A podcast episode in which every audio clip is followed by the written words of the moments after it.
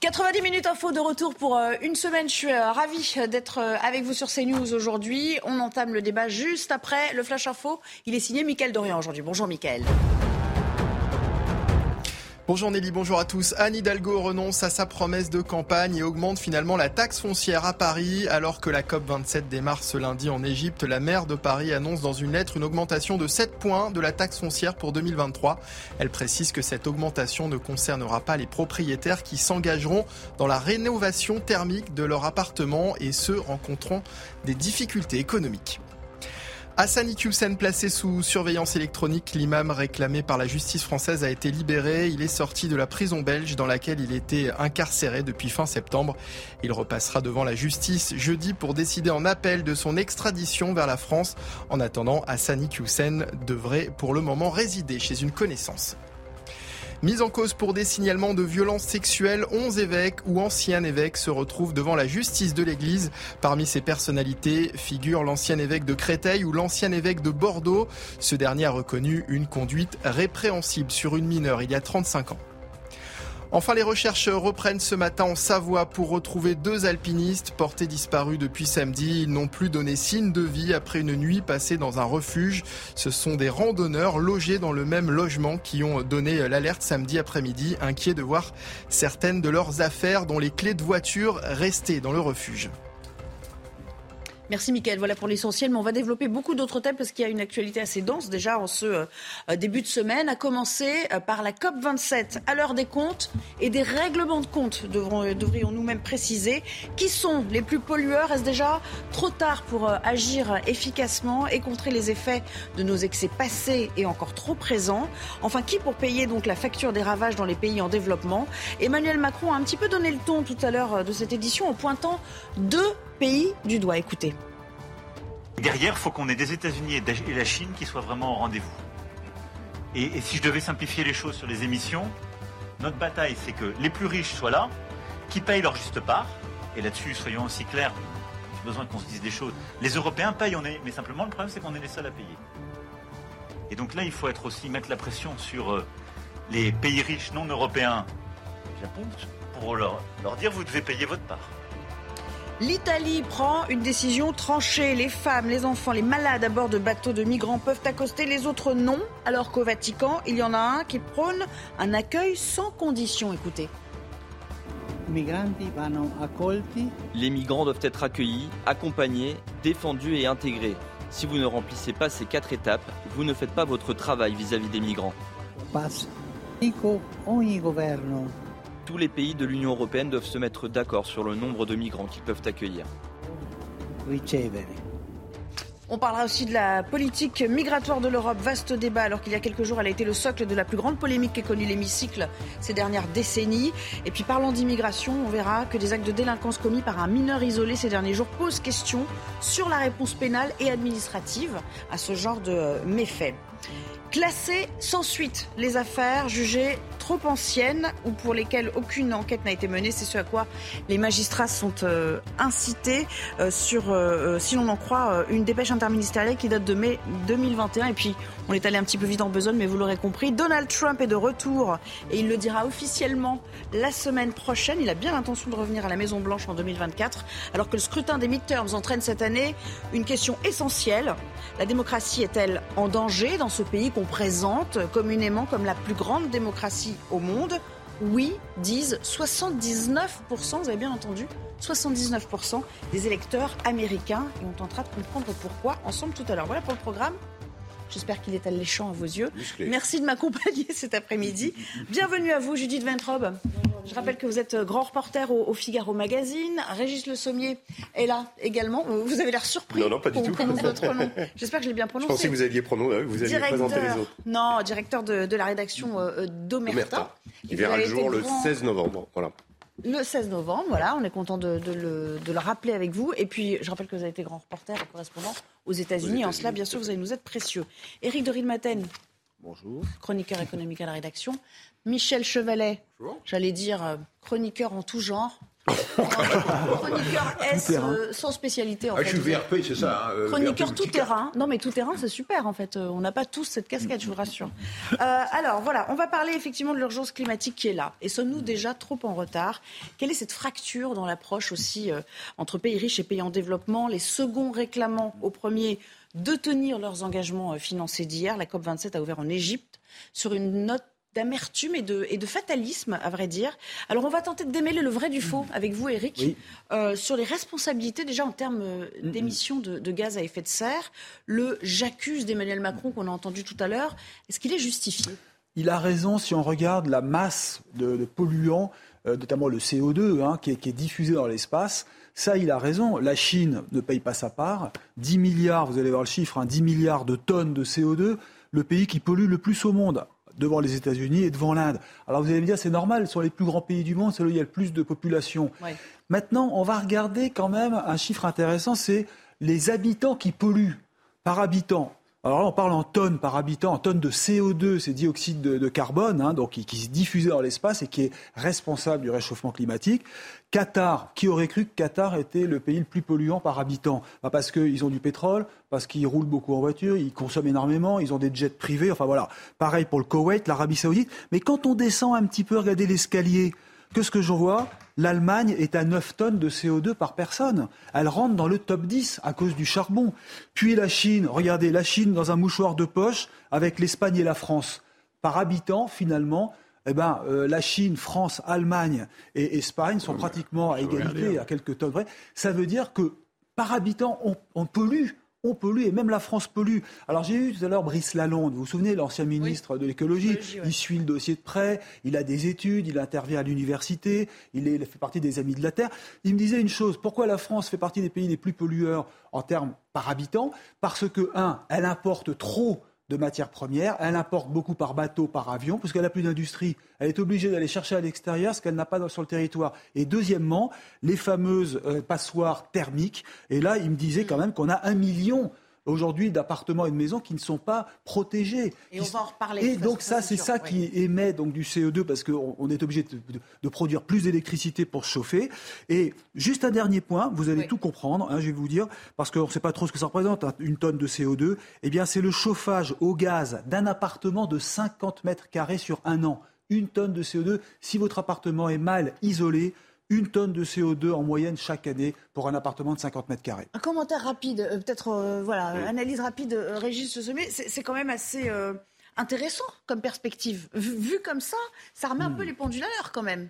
C'est intéressant euh, au niveau de des comportements. Alors la, question que j'ai envie de poser à Eric aussi, mhm. c'est est-ce que ça veut dire que euh, les Français finalement, euh, s'ils avaient de l'industrie, ils pollueraient moins Vous pensez? Alors, bah, Là, vous rejoignez. Parce que là, le problème aussi, c'est que l'industrie, elle polluerait ah pour créer. Oui, mais qui dit industrie ne dit pas forcément pollution. Non. Si vous avez de l'énergie renouvelable, le nucléaire. N'oubliez pas que Brice Lalonde disait toujours le nucléaire est un allié de l'industrie, est un allié de, de, de l'économie parce mhm. que justement, il permet. C'est l'un des rares verts écologistes qui était, plutôt pour le nucléaire. On a coupé recours au programme il y a déjà un petit Oui, c'est ça, ça fait loin. C'est vrai que c'était sous Mitterrand à l'époque, c'est quand même il y a plus de 20 ans. Alors, euh, ces changements qui interviennent, euh, Michel, à une vitesse quand même catastrophique, c'est pire que prévu. Est-ce que c'est très très grave, euh, docteur Et où a-t-on péché, Michel? Alors, petit, oui.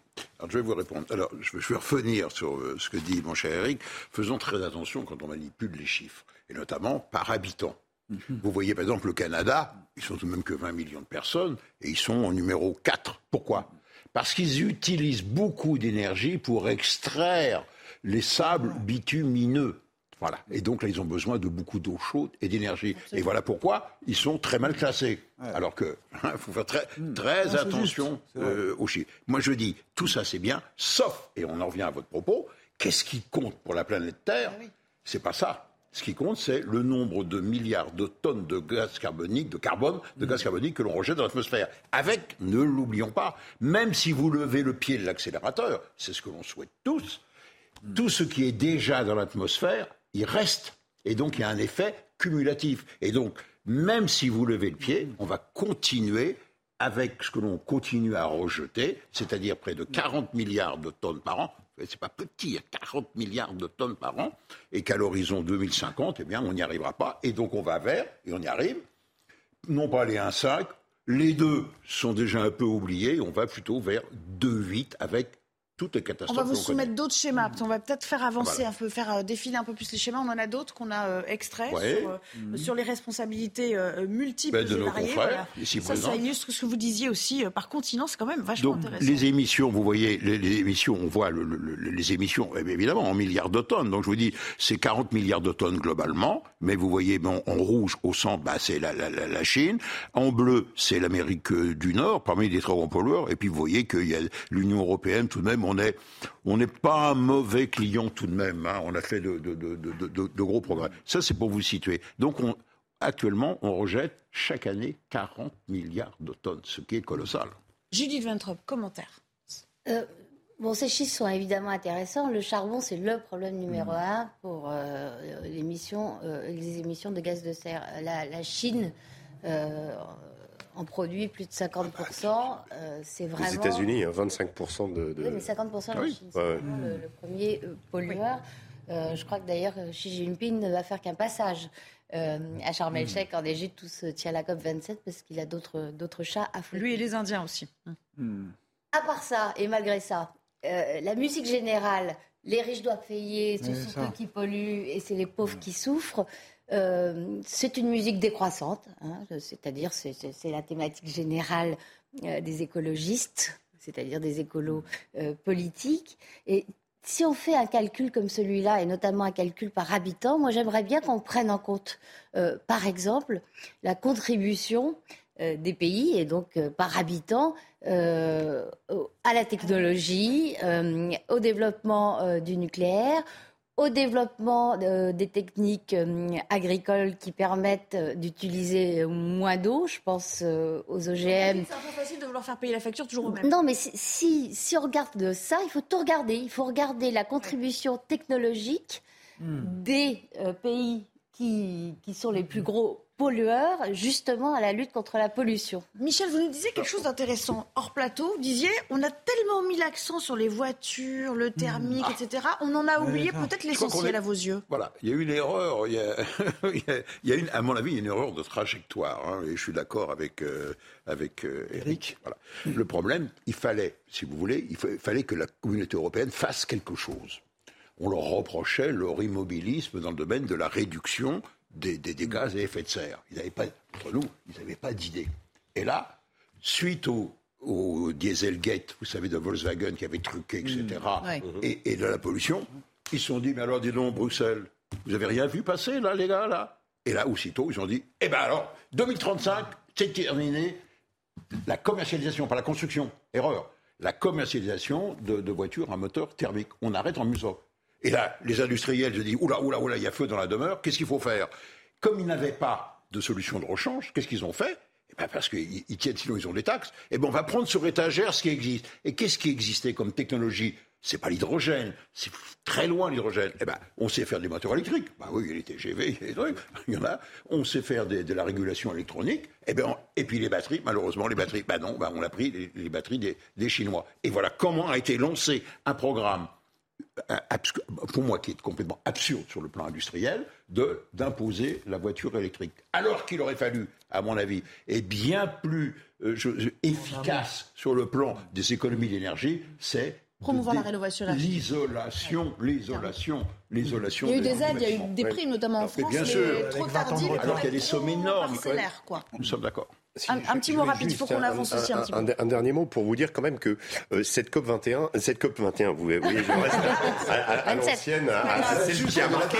Mais, mais, mais oui, mais, mais pas, pas Elle était uniquement. prometteuse, cette parce première que édition. elle était prometteuse et, et à l'époque, si vous voulez, je vais pas, je vais pas dire que les effets du, du réchauffement climatique n'étaient pas sensibles, mais là, quand même cette année, euh, il y a eu un électrochoc. Je veux dire, on a vécu un été euh, caniculaire. C'est plus simplement le Groenland qui fond et qu'on voit vaguement euh, avec des, des sujets de temps en temps. C'est quelque chose qui se passe avec des feux. On est passé dans une catégorie de feux en France qui sont euh, bien supérieurs à tout ce qu'on avait connu jusqu'à présent. incroyable. Et, et- et donc, voilà. En et- 2100, on disait ce sera plus 2 degrés. Et en fait, on a revu les trucs, à la, enfin les prévisions Oui, à la hausse. alors, mais 2 on, on le vit dans notre quotidien aujourd'hui. C'est-à-dire que la différence entre la COP 21 et cette. COP-là, Absolument. c'est que dans On notre quotidien, on le ressent. On a des températures à l'africaine. On peut plus simplement parler de stress hydrique ou, di- hydrique ou de diagonale euh, de la soif en Afrique. Ça existe chez nous maintenant. Alors moi, ça me passionne. Oh, franchement, je vais vous le dire, on pourrait passer une demi-heure, ah voire une heure à parler de ça. Je vous dirais, ok Banco, simplement, on a plein plein de choses qu'on vous a préparées et qu'on voudrait euh, vous soumettre. Et je vais vous poser cette question. Est-ce que vous vous souffrez d'éco-anxiété? Judith Vintrop, vous savez pertinemment ce que ça veut dire aujourd'hui. Euh, Est-ce que ça vous frappe, vous, cette, euh, cette espèce de syndrome générationnel, à vrai dire aussi? Oui, donc je suis trop vieille. En gros, pour souffrir d'éco-anxiété, parce que c'est quand même euh, euh, les gens jeunes, voire, euh, voire très très jeunes, qui en souffrent. Ceux qui étaient conscientisés à la chose écologique depuis longtemps. oui, on n'appelait pas ça comme ça. Hein. Non, le, le, le, dérèglement climatique m'inquiète, c'est évident, mais peut-être ce qui m'inquiète encore plus, c'est de voir que la, la, solution qui semble prédominer, c'est la décroissance, là où il faudrait au contraire accélérer les recherches, accélérer le nucléaire, et ça vaut aussi pour l'Afrique qui a 20% des réserves d'uranium mondiales. Donc c'est vraiment le continent par excellence où il faudrait euh, accélérer. Ce qui m'angoisse, c'est ça, c'est que euh, le diagnostic est bon et on se trompe complètement de solution. Vous êtes un peu un écho anxieux Moi, ce qui m'angoisse, alors je suis inquiet pour les enfants, hein, parce que c'est pas marrant de se dire qu'en 2100 on pourra plus vivre sur Terre. Non, ce qui m'angoisse, c'est de se dire on va faire payer euh, les, Français, les gens en général, euh, par des taxes. Là, on apprend que la taxe foncière va augmenter, sauf pour ceux qui vont se calfeutrer. Euh, la voiture électrique, c'est quand même 20 ou 30% plus cher que l'équivalent essence. Donc, si vous voulez, finalement, cette transition écologique génère des coûts considérables, et je ne parle même pas de l'industrie des entreprises comme Stellantis, ex-Peugeot Citroën, euh, sont catastrophées parce que ça va foutre en l'air, si je puis dire, un, schéma économique complet des industries qui vont fermer, de la main-d'œuvre en moins, des réparateurs automobiles qui vont disparaître. Comment ça va se passer? On ne se rend pas compte que dans les dix ans qui viennent, vous allez avoir des métiers qui vont disparaître, d'autres qui seront créés, c'est vrai, mais le solde d'emploi sera négatif. Allez, la parole aux Français sur euh, cette angoisse qui les ronge peut-être. Écoutez. Tous les gestes de base, tri des déchets, je fais attention à comment je circule, je fais attention à ce que je consomme, euh, des choses comme ça. Je ne me sers pas de ma voiture pendant toute la semaine. Déjà, je ne prends plus l'avion actuellement. Je vis normalement, j'utilise très peu la voiture déjà. Je vends des pulls euh, Made in France, donc je me dis que déjà professionnellement, je fais beaucoup. Je prends pas du tout les transports en commun. Je sais que c'est pas top, mais euh, je vais au travail à pied, donc je pense que ça c'est plutôt pas mal. J'essaye d'utiliser le moins, le moins mon scooter possible, voilà. Michel, je vais vous poser une question hyper personnelle. Quelle est la chose la plus écolo que vous fassiez chez vous, que vous faites chez vous tous les jours, au quotidien Ah, mais c'est l'isolation de la maison. Ça, c'est. Voilà, vous l'avez appliqué chez vous. Je suis comme les autres. Bon, je suis chauffé au gaz. Et maintenant, je vois ma, l'aiguille du, compteur euh, qui, va augmenter. Et, et, je suis en train de me dire hmm. je vais garder ma chaudière à gaz. Je la garde en pointe mais elle va plus fonctionner en base. Et à la place, je vais mettre une pompe à chaleur qui va me fournir l'énergie de base et seulement en pointe. Donc c'est un investissement. Et comme eh ben j'ai plus, et comme j'ai plus de 70 ans, je il en connaît quand même un rayon. Et vous, vous triez vos, déchets au moins Oui, je trie mes déchets. Ah. Euh, euh, je prends des douches froides. Voilà. Ah oui, quand même. Ah, non, mais parce que voilà, parce que j'aime ça, parce que je suis breton. Ça, vous rappelle euh, mais, mais bon, je me dis que oui, quelque part, j'essaie de faire attention quand même on essaye de ne pas surchauffer un appartement. D'abord, ça sert à rien. et euh, bon, c'est beaucoup plus. C'est pas bon pour la santé. Bien meilleur pour la santé de vivre dans une, ambiance ah, un peu. Euh, Allez, on a un autre sujet à vous. Merci beaucoup Eric et, Michel de nous avoir euh, accompagnés cet après-midi. C'est un thème qui a provoqué, sans doute, je vous le disais, la plus grosse polémique politique de la nouvelle Assemblée. Les centaines de migrants sont toujours bloqués près des côtes italiennes avec des voix dissonantes à Rome, entre un pape François qui dit accueillez-les tous et une nouvelle présidente du Conseil, en l'occurrence Giorgia Meloni, qui elle euh, conditionne les, entrées. Elle fait du tri, femmes, enfants, euh, malades, oui, euh, les autres, c'est non. Regardez le point sur, sur les bateaux en mer Méditerranée aujourd'hui dans ce sujet. Des scènes de liesse lorsque le Géo Barents entre dans le port de Catane. À son bord, 572 migrants. Parmi eux, seuls les mineurs, les familles et les personnes ayant des problèmes médicaux sont autorisés à débarquer. Certains, soulagés, laissent éclater leur joie. Merci beaucoup. Tout le monde est très content car maintenant on est dans le port et on attend. Je suis tellement heureux. Merci aux Italiens, merci à l'Europe, merci à tous ceux qui étaient dans ce bateau, à l'équipe, cette belle équipe. Ils ont pris soin de nous. Même décision pour un autre navire, le Humanity One. Les personnes vulnérables se trouvant à bord ont également été autorisées à débarquer. Pour l'instant, ces deux bateaux se trouvent toujours à Catane. Les associations affirment que les migrants encore à bord sont eux aussi en mauvaise santé. Ils vivraient dans des conditions très difficiles, dormant à même le sol ou sur les ponts. La nourriture et les fournitures médicales seraient également presque épuisées.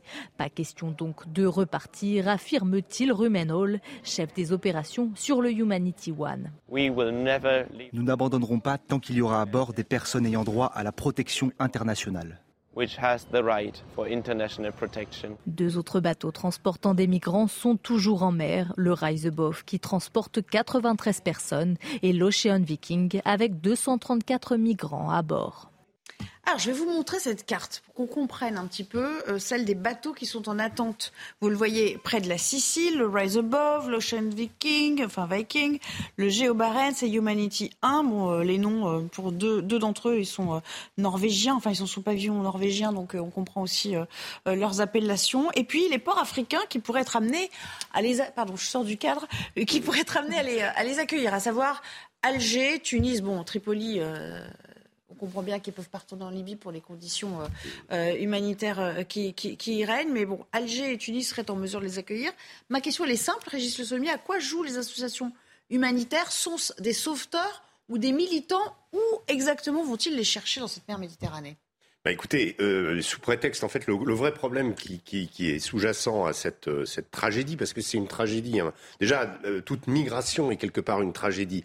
Euh, quitter son pays, quitter sa famille, quitter son village, la plupart de ces gens le font avec une promesse d'Eldorado, mais aussi avec l'idée derrière que ils vont finalement ils quittent quelque chose et ils, et ils ne sont pas sûrs de retrouver des conditions. Ils vont errer pour la plupart en Europe, parce que même ceux qui auront mis le pied sur le territoire, après, on ne fait que déplacer le problème. On sait qu'une grosse partie de ces, migrants cherchent à aller en Angleterre, puisque c'est là où il n'y a pas besoin de papier d'identité, c'est là où on leur offre un, asile, et la plupart euh, vont essayer donc de transiter par la France, et on va euh, déplacer le problème, le retrouver euh, dans comment à Paris, à Calais, hein. exactement. Et, un certain nombre vont rester comme ça à errer en Europe. Donc le, le, vrai problème, il est là. Le vrai problème, il est aussi de la part de ces, de ces, de ces bateaux qui leur euh, offrent un, comment je dirais une sorte de d'arbre de, protection mais euh, provisoire simplement. Et qui vont pousser vous savez ce qui est quand même intéressant c'est qu'on est on est on est un petit peu euh, les États-Unis connaissent le même problème avec la frontière sud et avec l'immigration venue d'Amérique du Sud. Quand il y a eu la fin de l'ère de Donald Trump immédiatement il y a eu des marches de migrants qui se sont et là on se retrouve avec un changement en effet euh, de comment euh, euh, à propos de l'Italie, on se retrouve avec un changement de majorité, avec une nouvelle comment première ministre italienne qui a été élue pour contrer cette vague. Et c'est un petit peu un défi quelque part euh, que posent euh, ces associations, c'est-à-dire de dire aux Italiens euh, qu'est-ce que vous faites? Est-ce que vous appliquez Est-ce que vous les accueillez Est-ce que vous les accueillez pas? Et on voit bien qu'ils profitent de divisions. Le Saint-Père qui va dire oui, accueillez-les parce qu'on on doit l'hospitalité, et, et, Jean, et Giorgia Meloni qui est obligé de dire on peut pas parce qu'on n'est pas inhumain laisser les enfants et les malades, mais on ne veut pas des hommes euh, en sachant quand même que euh, une grosse majorité quand même sont des hommes, euh, célibataires qui, qui, viennent. Donc, donc elle est tenue à un programme politique, mais elle ne peut pas. Donc en fait, c'est un défi permanent qui est mis à l'Europe par ces associations qui quelque part jouent quand même un rôle qui n'est pas exclusivement humanitaire. On parlait, donc vous avez répondu à ma question. On parlait de climat tout à l'heure, les réfugiés climatiques. Le phénomène va s'accentuer. C'est à, peu près euh, inéluctables. Ils viendront euh, grossir le lot des, candidats. Est-ce que le problème est insoluble en l'état sans plus de volontarisme politique? Ah, euh, si je prends la totalité de votre phrase, oui, sans plus de volontarisme politique, c'est vrai qu'on n'arrivera à rien. en ce qui concerne les, bateaux et les ONG, est-ce que vous vous rappelez qu'en 2018, Emmanuel Macron s'était attiré leur foudre en parlant du cynisme de certaines de ces ONG qui, en fait, s'entendaient plus ou moins euh, avec les, passeurs euh, qui font du business euh, avec cette euh, détresse humaine, qui cause des tragédies. on vous laisse les migrants à tel point, venez les récupérer parce que nous, on les met sur des barcasses et des rafios qui prennent l'eau. ils sont en danger de mort. La, migration par la mer est une tragédie. Encore pire que les, migrations par les routes, elle est beaucoup plus meurtrière. Il y a un pays qui a trouvé une solution, c'est l'Australie. Rappelez-vous, 2013, euh, après une tragédie, euh, plus d'un millier euh, de morts dans un naufrage, l'Australie met en place l'opération frontière souveraine. Dès qu'un bateau arrive, elle la raisonne. Les migrants sont, sauvés et, et, déplacés dans des centres de rétention ailleurs que sur le territoire australien. il y a des centres encore avec d'autres pays en Papouasie, par exemple. Oui, non, mais de toute façon, il n'y aura pas de solution. Il n'y aura pas de solution miracle. Euh, la, réalité, c'est qu'il n'y a plus de naufrage de milliers de personnes sur les côtes australiennes aujourd'hui. Un peu plus tard, parce qu'on déborde un petit peu. mais... Je voulais juste rajouter que. Non, on n'aura pas le temps. Pas maintenant, vraiment. Régis, on revient dans, dans quelques minutes. Je vous assure. À tout de suite. La deuxième partie de 90 minutes info, ravi de vous retrouver euh, à l'antenne avec le sommaire de cette seconde partie, deuxième partie. 15 jours après euh, le passage de euh, la tornade, Gérald Darmanin est en déplacement à Billucourt dans le Pas-de-Calais. Vous voyez sur ces images, il est arrivé le ministre de l'Intérieur dans ce village qui est en grande partie en ruine. Hein. On a vu les, les méfaits, les stigmates que portaient les toitures notamment, c'est assez impressionnant. Il a promis ce matin de veiller à ce que chacune des personnes touchées puisse être indemnisée. C'est donc une, une affaire qu'on suivra avec euh, attention. Dans l'actualité également, ces actes de délinquance commis par un mineur isolé ces derniers jours et qui pose la question de la réponse pénale et administrative à ce genre de méfaits. C'est un mineur de nationalité euh, marocaine qui a été interpellé dans la vallée de Chevreuse après avoir en une seule nuit, tenez-vous bien, cambriolé une pharmacie, caillassé les fenêtres de deux maisons différentes euh, avant d'être chassé par les occupants et finalement avoir dégradé un camping-car. Il a été condamné à six mois de prison ferme parce qu'il est mineur. Il n'est pas expulsable. On en parle avec Abory dans un instant.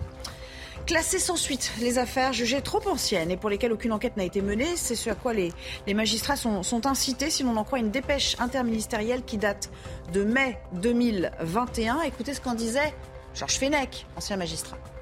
C'est-à-dire qu'il n'y aura pas de, de, suite judiciaire à des agressions, à des vols, à des cambriolages. On va les classer. Donc on a une justice qui ne répond plus. On en débat dans un instant. Enfin, Donald Trump est de retour. Il le dira officiellement la semaine prochaine. Il a bien l'intention d'occuper à nouveau la Maison Blanche en 2024, alors que ce scrutin des midterms entraîne, entraîne cette une question essentielle. La démocratie est-elle en danger dans ce pays? Oui, disent 79% des votants américains. Voilà pour le programme.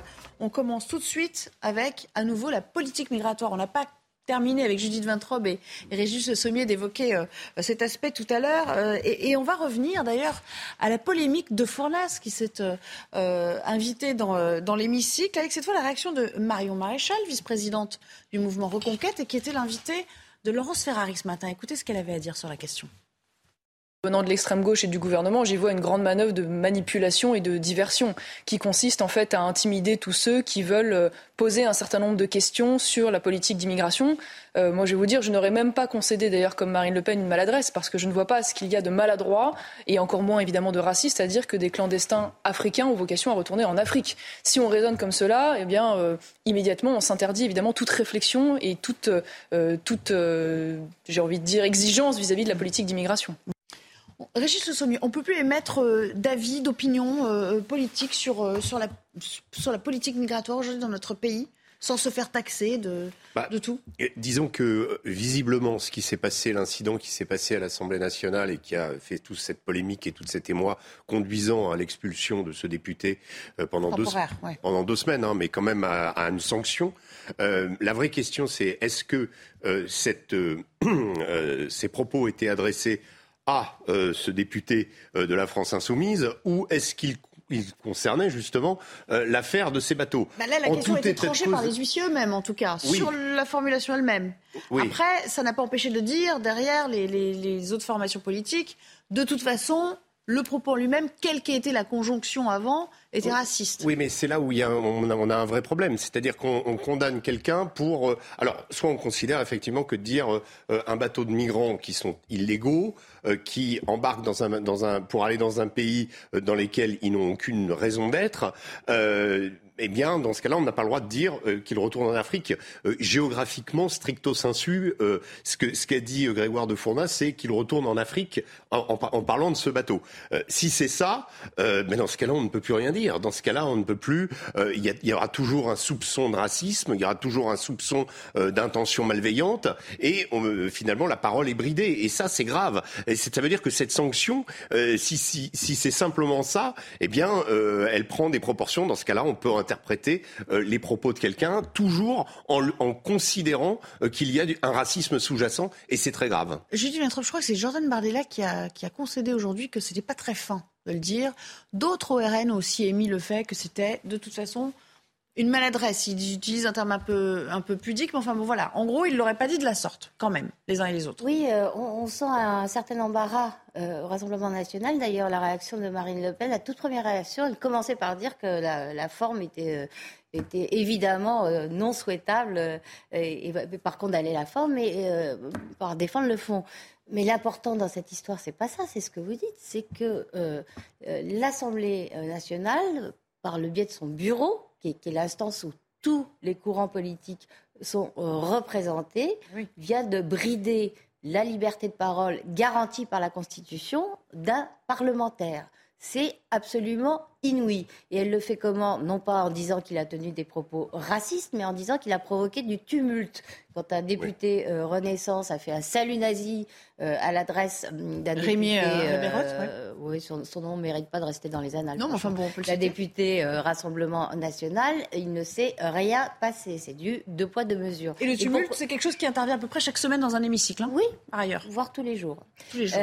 Tous les jours, plusieurs fois par jour. Et, et qu'est-ce qui s'est passé? Bah, Il s'est passé que Renaissance, euh, les Républicains, euh, la droite, la France insoumise euh, ont voulu, euh, les Verts aussi, euh, ont voulu tous exploiter euh, cet incident. euh, pour se euh, dédouaner et marquer leur différence avec le Rassemblement national. Ça tombe bien parce que Emmanuel Macron euh, présente, euh, va présenter un projet immigration qui est extrêmement critiqué euh, par la gauche. Et là, il, euh, certains de ses membres lancent une pétition pour euh, exclure, euh, le pousser le député RN à la démission. C'est une façon de dire, vous voyez bien qu'on ne Ouais. marche pas sur les terres du Rassemblement national puisqu'on demande leur exclusion. Pareil pour la droite, à, à de très rares exceptions près. Il y a eu quelques dissensions. euh, François-Xavier ouais. euh, Bellamy, Ouais. Bruno Ouais. euh, Retailleau. Sont un peu dissociés. Mais pas Eric Ciotti. mais pas Eric Ciotti. Qui lui a voulu surfer sur la vague. oui. Et puis d'autres responsables Non, comme on- Julien Aubert qui ont, qui ont dit On clairement voit bien ce que vous dites. Ch- Chacun exploite à... politiquement cet, cet incident, en fait. Oui, le, mais, le mais- fond n'est mais pas au passage, la liberté en fait. d'expression d'un parlementaire, C'est juste vital en, démocratie. Allez, C'est on une va- absolument scandaleuse. On va parler de justice. Et pourquoi vous avez fait venir à Bucco Parce que vous nous parlez de ce- du cas de ce mineur isolé qui a commis mais des dégâts incroyables en une seule nuit. On peut dire qu'il a mis euh, du cœur à l'ouvrage hein, pour, euh, pour commettre ces actes euh, de, beaucoup de réussite, de délinquance. Euh, ouais, euh, finalement, il a été condamné euh, à six mois de prison ferme parce qu'il est mineur isolé et donc il n'est pas expulsable. Racontez-nous cette histoire et donc les, la portée euh, de la réponse pénale en la matière. Alors effectivement, Anneli, ça s'est passé donc dans la nuit du 25 au 26 octobre. Tout s'est passé entre 1h et 7h du matin. Ça, ce sont les, les, nos sources policières qui nous l'indiquent. Et donc ce, ce jeune homme, ce jeune mineur de 15 ans, a été mis en cause pour quatre faits différents. Le premier, c'est une pharmacie. Il a caissé la vitrine, puis il a, dérobé le fond de la caisse, une centaine d'euros. Ensuite, il euh, s'en serait pris donc à une première maison en, caillassant les vitres. Il est chassé par l'occupant qu'il était en train de faire, donc il, il- il part. Il s'attaque à un nouveau domicile euh, privé, encore une fois. Il caillasse euh, les fenêtres, et puis là encore, il est chassé. Puis le quatrième fait, c'est un camping-car qu'il aurait dégradé, a priori aussi, pour tenter de rentrer dedans. Alors, le parquet euh, de Versailles, de son côté, indique que le jeune homme a été condamné seulement euh, pour la pharmacie, euh, qu'il avait pour tentative d'infraction dans la pharmacie. Donc, il a eu six mois de prison ferme avec mandat de dépôt et une interdiction définitive du territoire français. Ça, c'est aussi une deuxième peine, puisqu'il s'agit effectivement d'un jeune homme en situation irrégulière, de, nationalité marocaine. Et, euh, et effectivement, comme vous le disiez, comme il, a, il n'a que 15 ans, il n'est pas expulsable. Donc, a priori, à la sortie de, sa- de prison, Il sera libre. il sera libre, a priori placé quand même dans un foyer, ça, ça je ne sais pas, mais j'imagine qu'il y aura mais un suivi judiciaire. Voilà, exactement, au moins pendant trois ans jusqu'à sa majorité, puisqu'on ne peut pas délivrer d'obligation de quitter le territoire à un mineur. Ah, écoutez ce qu'en disait Georges Fenech, un petit peu plus tôt sur notre antenne, sur ce, sur ce cas de figure euh, particulier. Dans cette affaire, le, mineur euh, encourait une peine de cinq ans d'emprisonnement. S'agissant de, cambriolage, de pénétration dans des lieux privés, de vol, il encourait cinq ans. Donc vous voyez qu'il a eu six mois ferme parce qu'il est mineur. Donc il encourt la moitié de la peine encourue par un majeur. Six mois ferme, c'est une peine assez lourde hein, pour un mineur. Il faut bien voir que les infractions été répétées, graves, et qu'en plus, ce mineur étranger non accompagné ne bénéficie d'aucune garantie de représentation.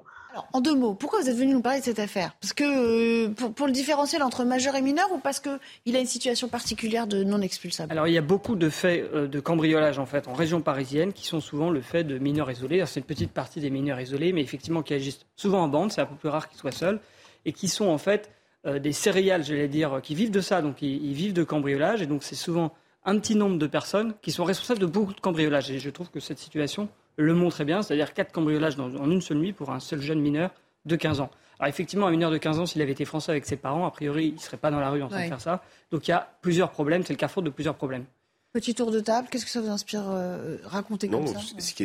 C'est en train de devenir un, un des multiples fléaux qui, a, qui, euh, qui affectent notamment euh, la région parisienne et Paris, euh, puisqu'il y a des commerçants qui ont l'habitude justement de ces, de ces mineurs, qui, ces mineurs en fait se, se mettent en bande et attaquent un certain nombre d'établissements, de, de, notamment des, des, des cafés, des boulangeries aussi beaucoup, des boulangeries. Donc il y a mm. eu, voilà, alors ils tentent et ce qu'il a fait, ils le font assez souvent, c'est-à-dire que il y a une alarme qui, qui, qui, qui, qui se déclenche et ils partent, mais parfois ils vont plus loin. Et, donc, en fait, ils testent et ils se mettent entre eux. Et il y a aussi une question euh, sous-jacente, c'est-à-dire qu'il y a la qualification de mineur, euh, mais souvent, il est extrêmement difficile. Euh, et eux, évidemment, quand ils sont appréhendés, parce qu'ils connaissent nos lois, vont dire, bien sûr, je suis mineur, alors qu'ils ne le sont pas forcément, et que c'est invérifiable parce qu'ils n'ont plus de papier, euh, euh, il, est, quasiment impossible de... La loi autorise les tests osseux, mais à condition que la personne en question soit d'accord. Donc euh, voilà, on est... Et les si tests pas coercitif, forcément, ça ne va jamais arriver. Et les tests osseux, c'est 3 ans d'écart, donc c'est-à-dire qu'on vous, on vous dit, bon, bah, vous avez soit entre 15 ans et 18 ans, donc là, en l'occurrence, peut-être qu'il a vraiment 15 ans, mais peut-être qu'il a 18 ans. Enfin, je veux dire, en fait, c'est ça, il profite de cette connaissance de la législation, il met l'accent dessus pour, pour pouvoir se livrer à tout en se disant finalement, je ne serai pas condamné à grand-chose, donc euh, autant que je tente le coup. Mais c'est aussi d'ailleurs une, question qui se pose pour les, mineurs euh, français. Hein. Il n'y a pas que pour les, mineurs étrangers. Et, ça pose aussi la question de la majorité pénale, de l'excuse euh, de minorité. Le juge n'est pas obligé d'adoucir la peine. Il le fait de son propre chef, mais la loi ne l'y contraint pas. Alors je trouve qu'il faut quand même réfléchir, puisqu'effectivement, comme disait Régis, ces bandes euh, sont un phénomène connu. En général, il y a quelques adultes qui traînent par là parce que après, pour revendre, pour s'organiser, donc ces jeunes sont euh, victimes, sont à la fois coupables euh, et, et, victimes de réseaux qui les exploitent. C'est une détresse humaine abominable. on ne peut pas continuer comme ça. Merci beaucoup, Amaury, d'être venu euh, sur ce plateau euh, nous, euh, nous raconter tout ça. Et on va continuer à parler de justice. voilà qui devrait relancer cette polémique persistante autour du manque criant de moyens de, la justice, les greffiers, les, magistrats. Mais c'est assez scandaleux quand on lit les faits de manière brute. Cette dépêche interministérielle qui nous dit, qui incite carrément les procureurs à, classer sans suite des affaires pour faire baisser la, masse des procédures qui sont bloquées c'est pas très rassurant quand on est euh, un citoyen et que peut-être on est amené un jour à, porter plainte soi-même. Regardez d'abord euh, ce qui est en jeu dans ce reportage de Quentin Gribel et puis ensuite on sera en ligne avec la présidente de l'Union syndicale des magistrats, Céline Parizeau, elle nous attend déjà. tout de suite. Il y a quatre ans, Cathy Richard, avocate pénaliste, porte plainte pour abus de faiblesse sur une cliente de 77 ans. Une plainte qui vient tout juste d'être classée sans suite. En cause, une circulaire interministérielle du 31 mai 2021 qui inciterait les procureurs à baisser le stock des procédures en cours pour soulager commissariat et gendarmerie. Moi, j'étais très en colère. Et puis, dans un second temps, j'étais quelque part soulagée parce qu'au moins, là, il était écrit officiellement ce que on savait depuis longtemps, c'est-à-dire que ben, on a des classements sans suite qui sont euh, qui sont pas normaux. Plainte trop ancienne, fait pas assez grave, auteur inconnu. Autant de motifs qui pourraient pousser au classement sans suite. C'est-à-dire qu'il n'y aura pas de, de, suite judiciaire à des agressions, à des vols, à des cambriolages. On va les classer. Donc on a une justice qui ne répond plus. Une justice qui ne répond plus et un manque criant de moyens selon Cathy Richard. Il faut qu'on ait plus de personnes pour enquêter, il faut qu'on ait plus de suivi des plaintes, mais pas qu'on dise bah, quand les plaintes elles datent un peu, et eh ben on les classe sans suite. L'avocate a saisi le procureur général. Elle espère ainsi obtenir gain de cause et voir l'enquête relancée. Bonjour Céline Parizeau, merci de nous rejoindre en direct sur euh, CNews cet après-midi. Je rappelle que vous êtes président de l'Union syndicale des euh, magistrats. Ma première question, quand vous avez lu cette note, votre première réaction, ça a été quoi? On avoue l'échec Ou il était temps de mettre fin à l'hypocrisie Ou alors, enfin, ça va relancer le, le débat sur le manque de moyens? Qu'est-ce que vous vous êtes dit? Oh bah c'est un petit peu tout ça. Hein. Je veux dire que cette note, elle officialise quelque chose qui effectivement se fait euh, tous les jours dans tous les commissariats et gendarmeries de France quasiment. C'est-à-dire qu'on classe euh, en grand nombre des procédures que personne n'est en mesure de traiter. Pas plus les services de police et de gendarmerie qui ne peuvent pas euh, dégager suffisamment de temps pour enquêter sur toutes les plaintes qu'ils reçoivent que derrière la justice. La justice, c'est une sorte d'entonnoir. Hein. C'est-à-dire vous avez toutes les plaintes qui arrivent en haut, et puis à la fin, la partie la plus petite, c'est la capacité de jugement. Et là, euh, bah, vous voyez bien qu'il y a un moment où ça bloque. Mais quand même, on a une idée du volume que ça représente? Euh, À l'échelle de, des plaintes globales des plaintes Des dizaines de milliers de procédures euh, de manière très régulière. Est-ce que ça risque pas de, dissuader d'aller au, commissariat où, au fond, il y a peut-être trop de plaintes saugrenues qui n'auraient pas lieu d'être, de règlements de compte, d'attaques aussi qui, qui sont peut-être injustifiées vengeance, calomnie enfin, Est-ce qu'il y a aussi tout ça qui peut être classé sans suite? Ah, évidemment, de toute façon, le principe d'opportunité des poursuites au départ, il existe. Hein. Il n'y a pas besoin d'une note euh, du ministre pour classer sans suite, heureusement. C'est des choses qui se font de toute façon très régulièrement. Euh, et le principe d'opportunité des poursuites, c'est ça, on n'est pas obligé de poursuivre tout. Heureusement, ce serait matériellement totalement impossible. Euh, donc, parce qu'en France, il faudrait à peu près trois fois plus de personnel dans la justice pour déjà s'occuper des procédures qu'on a en cours. Oui. Donc, c'est impossible. Alors, j'ai une question sur, sur les moyens. On parle toujours du nombre de greffiers qu'il faudrait euh, doubler, tripler. Enfin, on, en perd un petit peu notre latin, les magistrats. combien de moyens faut-il pour non pas pour traiter adéquatement ces plaintes, parce que vous le dites vous-même, il y en a certaines qui n'ont pas lieu d'être de toute façon instruites, mais pour pouvoir faire tourner la machine de manière à peu près correcte aujourd'hui, mais vraiment sans, sans, euh, sans langue de bois bah, là, l'année dernière, les présidents de juridiction ont sorti ce qu'on appelle un référentiel, donc une espèce de, tableau avec des critères, euh, combien de temps on met pour traiter chaque procédure, enfin combien de temps on devrait mettre pour traiter chaque procédure, c'est-à-dire sans le faire euh, euh, parfois euh, par-dessus la jambe et à toute vitesse, pour traiter les choses normalement. Et rien qu'en nombre de juges, donc je parle même pas des procureurs, hein, euh, rien qu'en nombre de juges, il fallait à peu près 30% de personnel en plus, 30% de juges en plus. Vous rajoutez tout autant de greffiers parce qu'un juge ne peut pas fonctionner sans greffe. Donc vous avez une petite idée, ça fait quand même 1500 juges de plus.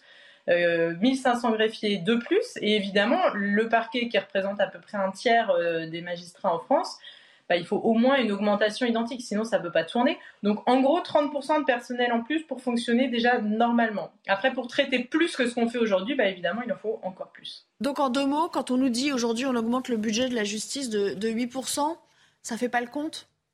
Ben c'est pas énorme, hein. c'est pas mal. Enfin, on va pas dire que ce n'est rien, mais euh, parler de budget historique, euh, c'est quand même un bien grand mot puisqu'on parle surtout de 30 ans de misère. Donc c'est pas 8% d'augmentation qui concerne tout autant la pénitentiaire. Enfin, il n'y a pas que les tribunaux dans ces 8%. Hein. Euh, ben, ça va pas nous sortir de l'ornière. Oui. Merci beaucoup. En tout cas, c'est une Parisot de nous avoir rejoint en direct, de nous avoir donné votre, votre sentiment aujourd'hui, votre témoignage, parce que vous êtes confronté à ça euh, au quotidien. Donc, évidemment, il a une, une valeur tout à fait euh, légitime. Judith Ventrobe, c'est compliqué.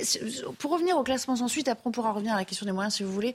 Mais d'un mot quand même. C'est pas compliqué à entendre pour les Français, ça. Bon, on va classer les trucs sans suite. Euh, ça, revient à ce que je disais tout à l'heure. Est-ce que ça va pas dissuader certaines personnes à aller porter plainte? C'est pas compliqué, c'est absolument intolérable. Surtout que vous avez vu de quelles affaires il s'agit les faits peuvent remonter euh, à deux ans. Deux ans, c'est pas vieux. Hein. Hein, quand vous êtes victime d'un cambriolage, que votre maison est dévastée, euh, deux ans, c'est pas le temps qu'il faut pour euh, s'en remettre et oublier. Hein. C'est mm. largement. Emmanuel Macron n'a pas de chance parce qu'effectivement, euh, il fait un effort que n'ont pas fait ses prédécesseurs. Et Céline Parizeau le disait, ça fait 30 ans euh, de négligence, d'abandon. Euh, la France est connue euh, pour l'état d'abandon dans, lequel elle tient sa, justice. Lui fait quelque chose, mais ce qui ne va pas, ce sont les discours de Matamor et du ministre de l'Intérieur et du ministre de la Justice qui, tous les deux, assurent que tous les faits seront traités, que toutes les peines seront prononcées, que tous les délits seront sanctionnés. Euh, alors que la note interne disent le contraire. Et alors que la note interne dit le contraire. C'est ça qui est insupportable, en fait. On comprendrait, je pense que ce serait entendable euh, de dire aux gens, euh, ça fait 30 ans qu'on n'a pas investi, euh, on fait ce qu'on peut. Mais on fait tout bien et par ailleurs, mettez, jetez les dossiers à la poubelle, c'est pas audible. C'est quand même compliqué cette statistique qu'elle nous a donnée, la magistrate. 30% 30% de greffiers et de magistrats en plus. Ah oui. On, est vraiment. Euh, on est vraiment bien en deçà de ce dont on aurait besoin aujourd'hui. Oui, tout à fait. Alors elle explique que c'est une compensation. En fait, c'est pas vraiment une augmentation puisque euh, cette euh, cette jachère qui a été opérée pendant tant d'années, finalement, ces 8% ne font que mm. combler un manque. il est évident qu'il y a aussi une augmentation du nombre de plaintes déposées qui s'est fait au fil des toutes ces le climat le climat sécuritaire logiquement aboutit à une augmentation de, de des plaintes, une augmentation des dossiers. Des... Mais la vraie question qu'il faut se poser, c'est si on abandonne un certain nombre de plaintes, il faut que la justice soit plus efficace dans les autres. Et souvent, on, dit que le temps de la justice n'est pas le même que euh, le, euh, il, est, il, lent, il est, et, la, justice a du temps, à, met du temps à se matérialiser. Là, en l'occurrence, on espère que euh, si euh, un certain nombre de, plaintes sont abandonnées.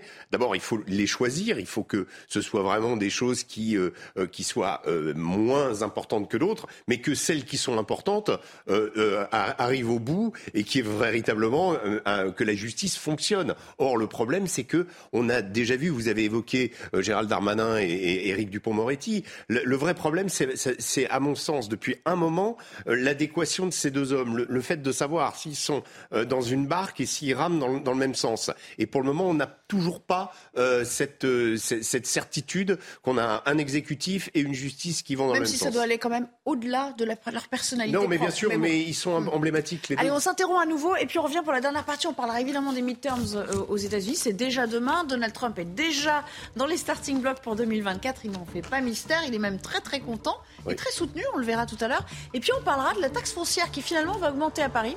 Anne Hidalgo l'a décidé. Elle met ça un peu sur le dos de l'exécutif, de l'État qui dit bah vous faites pas assez de choses pour euh, le dérèglement climatique, donc euh, bah, nous on n'a pas d'autre choix que d'augmenter la taxe foncière. Est-ce que c'est un prétexte fallacieux? En tout cas, l'exécutif lui a répondu et on l'écoute tout à l'heure. À tout de suite.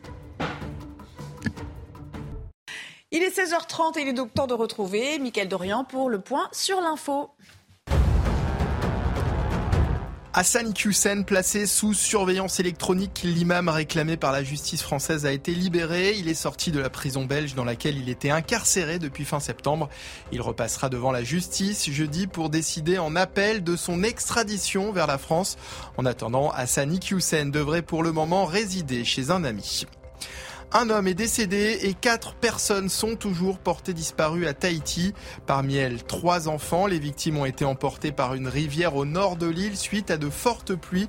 Le ministre de l'Intérieur, Gérald Darmanin, a précisé sur Twitter que des moyens importants avaient été déployés sur place. Et puis Vladimir Poutine est-il coupable d'ingérence dans les élections américaines de mi-mandat? C'est ce qu'admet un homme d'affaires proche du Kremlin. Nous nous sommes ingérés, nous le faisons et nous allons continuer de le faire, a-t-il déclaré. Surnommé le cuisinier de Poutine, cet homme a déjà fait l'objet de sanctions américaines pour son rôle présumé dans des ingérences lors de l'élection présidentielle en 2016. Merci beaucoup, Mickaël. On est toujours en compagnie euh, sur ce plateau de Judith Ventrobe et Régis Le Sommier pour euh, cette toute dernière partie. J'aimerais vous soumettre euh, ce tweet. Lorsqu'il est arrivé tout à l'heure, bah, il nous a un petit peu frappé. C'est Anne Hidalgo qui a tweeté ceci. Il y a quelques, allez, une, poignée d'heures. Dérèglement climatique, crise énergétique et inflation touchent toutes les villes. L'État refuse d'être à leur côté pour garder les services publics.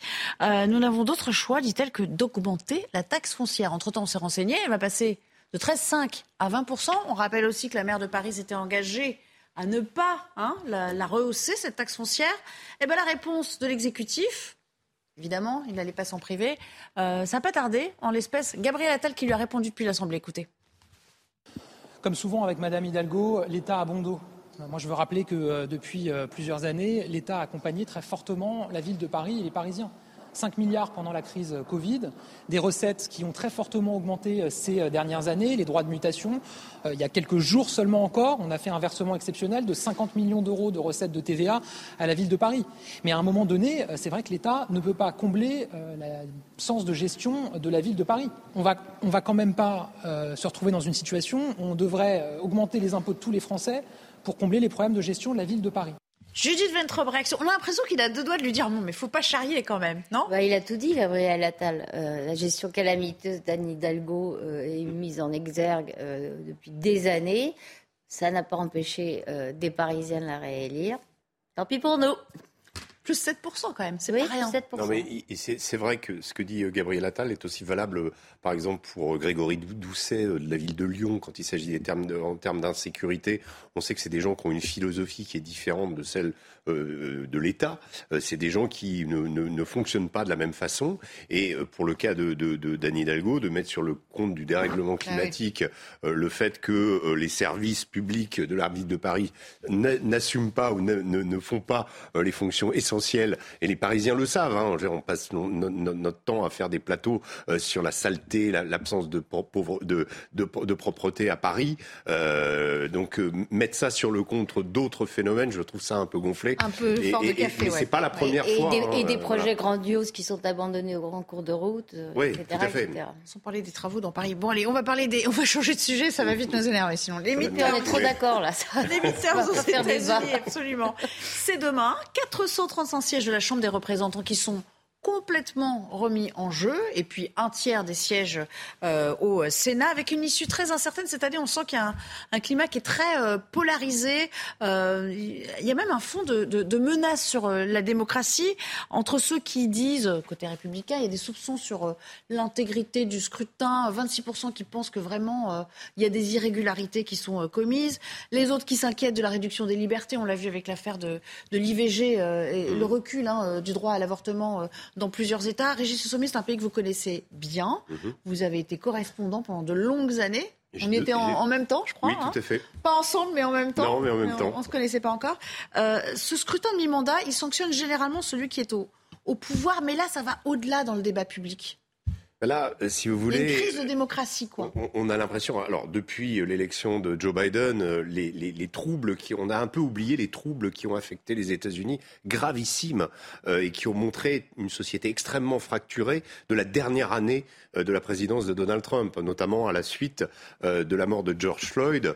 Il y a eu des villes entières qui ont été en insurrection. Il y a eu partout dans le pays une sorte de contagion qui a eu lieu autour de cette affaire-là, mais qui, sur laquelle s'est greffé des divisions profondes de société aux États-Unis. Et aujourd'hui, euh, les républicains et les démocrates sont dans deux camps euh, vraiment euh, comment opposés, que tout oppose. Et quelque part, ce qui est quand même très intéressant, c'est qu'il y a quelques années, moi j'ai été correspondant, comme vous le signaliez, aux, aux États-Unis. Je suis arrivé en 2003, et en 2003, il existait déjà des positions extrêmes. Les gens pouvaient défendre la guerre en Irak ou s'y opposer. Mais si vous voulez, il y avait toujours un respect aux États-Unis. On pouvait exprimer toutes les idées euh, sans se, taper dessus. Euh, aujourd'hui, c'est plus le cas. Euh, aujourd'hui, on est dans une Amérique très divisée qui n'a pas du tout pensé euh, ses plaies, qui n'a pas euh, euh, Joe Biden a, comment promis évidemment quand un président est élu de, de, de comment de travailler à l'unité du pays, etc. Et en réalité, ça ne s'est pas fait. Et la polarisation de ces midterms vient justement du fait que d'abord Donald Trump n'a pas disparu du, du, paysage politique, et il espère même revenir, et que Donald Trump aussi et le Trumpisme, cette idéologie nouvelle quelque part, continue à gangréner le parti des républicains et, Donald Trump le tient sous sa coupe encore, même s'il a des oppositions euh, dans ce parti. Donc si vous voulez, vous avez une, Amérique fracturée qui va se retrouver sur une élection. Et évidemment, cette élection, bah, c'est le clash. Alors on va justement euh, voir que Donald Trump devrait être candidat d'ici quelques jours. C'est ce que nous rappelait il y a encore quelques heures notre correspondante Elisabeth Guedel. Donald Trump l'a répété ce dimanche à Miami, il va lancer très bientôt sa candidature pour la présidentielle de 2024. La semaine prochaine, selon les médias américains. C'est même plus précis que ça, selon le site Politique Axios. Ça, ce sera le lundi 14 novembre dans huit jours. Certains ténors républicains aimeraient même que ça se passe plus tôt, que l'ancien président américain en fait profite de la soirée électorale des midterms ce mardi soir, a priori favorable aux conservateurs pour le faire, mais dans l'entourage de Donald Trump, on précise que l'ancien président préfère que ça soit un événement euh, politique à part entière. Et puis il y a une raison personnelle, Donald Trump ne veut pas que sa candidature euh, perturbe un événement familial qui va se dérouler ce week-end, le mariage de sa seconde fille, Tiffany. Ce sera chez lui, à Mar-a-Lago, samedi. Donc Donald Trump va attendre au moins le lundi 14 novembre pour annoncer sa candidature. Depuis la Floride, a priori, un État dirigé par son ancien poulain, Ron DeSantis, le gouverneur de Floride, et peut-être un rival pour la primaire républicaine de 2024. Judith Ventrop, alors c'est comme de l'année, on, on l'attendait quand même pas de retour si vite, mais il est porté par un Elon Musk euh, qui veut, euh, euh, qui joue pour lui. Il n'y a pas de problème de financement. Il y a un milliardaire mm. dont j'ai oublié le nom, la Paul. Ah, j'ai vu un, papier sur lui passer qui va financer la campagne. Euh, il veut laver l'affront du Capitole. Enfin, vraiment, il est, il est, déterminé. Hein. Il est surtout porté par l'idée qu'on lui a volé sa victoire. Parce qu'en en fait, il n'a jamais digéré, euh, mm. non seulement digéré, mais reconnu, euh, la réalité de son échec dans les urnes. et d'ailleurs, il demande aux candidats républicains de lui faire allégeance sur ce point et, et, et de dire eux aussi que si il advenait qu'il soit battu, qu'il ne reconnaîtrait pas le verdict. Et c'est, euh, je lisais des papiers sur la campagne américaine, je connais beaucoup moins bien que vous les États-Unis, euh, où on expliquait que parmi les électeurs euh, conservateurs un peu hésitants, cet argument de les candidats républicains ne reconnaîtront, ne reconnaîtront pas leur mmh. défaite dissuade euh, les, électeurs conservateurs et, leur donne envie de voter démocrate. Donc ça ajoute à, Absolument. le, milliardaire s'appelle Peter Thiel. Merci pour euh, la suggestion pour l'oreillette. Et, pour, pour, rester sur le registre américain, il y a aussi une chose qui est intéressante dans la dynamique de Trump et quelque chose qui ne peut pas ignorer, c'est le fait de le, fameux comeback, c'est-à-dire le fait de revenir quand on a été. Les Américains n'adorent rien moins que de voir un leader s'écrouler et ensuite remonter la pente. Ça fait partie hollywoodien. Quand il était euh, bien ruiné, mais oui. Il est revenu, parce que c'est pas la première fois. Il a été ruiné deux fois. Euh, à l'époque où il était qu'un milliardaire. Là, euh, il a été battu aux élections et euh, il, prend sa revanche. Et ça, c'est une dynamique que, les Américains aiment bien. lui va à, merveille quand même, à cet homme-là. Et, puis ça rebat les cartes aussi pour la géopolitique. Pardon, mais s'il revenait... Ah oui, ça va changer beaucoup de choses. Sur l'Ukraine. Mais, mais il profite aussi, il faut quand même être équitable et le dire, du, virage de la gauche démocrate qui est de plus en plus woke, c'est-à-dire exactement tout ce que les électeurs de Trump détestent. Et puis d'un certain flottement de la part de Joe Biden qui quand même est pénalisé par son âge. Absolument. Merci. On n'a pas fini d'en parler. Bon, on verra, on suivra déjà les résultats de demain et puis on vous fera revenir. J'ai été ravie de présenter cette émission en votre compagnie. Excellente fin d'après-midi. Dans un instant, c'est bien sûr Laurence Ferrari que vous retrouvez pour les Butch Punchline. Je vous retrouve demain, moi, euh, pour ma part, à 15h30 sur ce même plateau avec cette nouvelle formule. On espère qu'elle vous a plu. À bientôt. Au revoir. Au revoir.